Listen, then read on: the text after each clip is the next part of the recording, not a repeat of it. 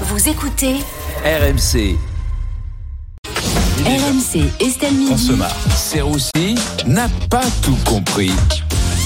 Salut Vincent. Salut Estelle, bonjour à tous. Euh, Vincent, vous n'avez pas compris aujourd'hui pourquoi on veut prescrire des fruits et légumes sur ordonnance. Ben non, je sais pas pourquoi, mais cette idée me rend un peu sceptique. Déjà, j'avoue, j'ai tout de suite pensé aux médecins. 10 ans d'études pour prescrire des cerises et des pamplemousses.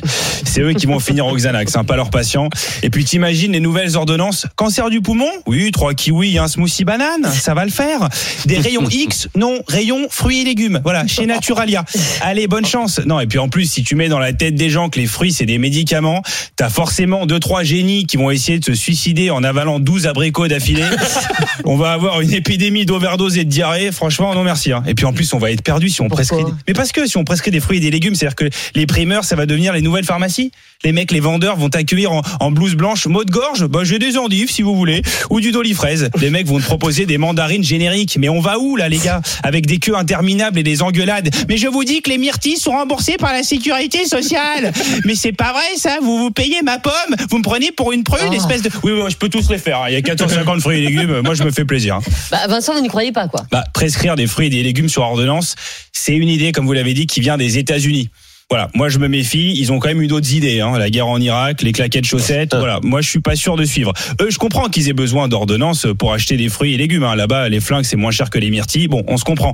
Eux, si tu veux, quand ils font des smoothies, c'est plus dans les avec les enfants dans les écoles qu'avec des fraises et des oranges. Oh. Si vous voyez ce que je veux dire. Ouais, on voit, ouais. En France, on en a pas besoin. Oui, bah, Voilà. très bien. Euh, Vincent, dans Estelle Midi, on s'est demandé s'il fallait abandonner le rêve d'être propriétaire. Vous êtes propriétaire, vous? Je suis intermittent du spectacle. Ah mais ça répond à votre question.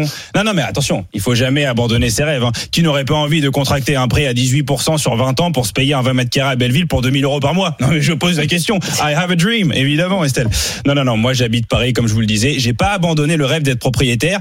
J'ai abandonné le rêve de me loger. Voilà. Euh, non, mais, c'est- non, mais c'est bon, c'est impossible de se loger dans cette ville. Euh, maintenant, à Paris, hein, quand tu vas sur le Bon Coin, la plupart des offres, la plupart des offres, c'est des places sans ZAD. Hein, faut le savoir. Tu regardes l'offre, loue place de gazon pour locataires engagés dans une coloc géante de 800 personnes, exposée plein Roissy Charles de Gaulle. Et même ça, c'est 1000 balles. Qu'est-ce que vous voulez faire, Estelle Bah donc vous avez fait une croix sur la propriété, quoi. Mais je ne suis pas le seul, Estelle. Je ne suis pas le seul. Souvenez-vous de ce que disait Fred Hermel dans l'émission il y a deux semaines. L'intérieur de ma voiture, c'est ma maison, c'est chez moi. Voilà. non, non, mais alors. Euh, surtout qu'il n'a pas de bagnole. Surtout qu'il surtout qu'il a pas de bagnole. Enfin bon, Fred vient quand même de nous, de nous dire qu'il était SDF. Tout le monde s'en bat les reins. Euh, mais moi, je vous soutiens, en tout cas, Fred. Mais ça veut surtout dire qu'on est dans une situation euh, précaire. Déjà qu'avec la nouvelle loi climat, il y a certains logements qu'on pourra plus habiter. Le nouveau rêve, ce sera de devenir propriétaire d'une tente Quechua. Franchement, ça va être super. Abordable et peu polluant. Tu vas avoir des crémaillères. Je vous fais visiter. Alors ça, c'est l'entrée qui fait aussi office de sortie, du coup. Euh, là, c'est la tente hein, en poil de chatte, très isothermique et peu polluante. Et là, c'est Fred. Voilà, un clodo et mon coloc. Bienvenue à vous. Non, moi, ma stratégie, c'est d'attendre les JO pour louer mon KGB à 4000 balles par nuit pour rembourser mon prêt sur 20 ans. Franchement, j'ai hâte. Vous n'êtes pas le seul. Merci beaucoup, Vincent Serroussi, à retrouver en podcast sur rmc.fr, l'appli RMC et toutes vos applis euh, de téléchargement.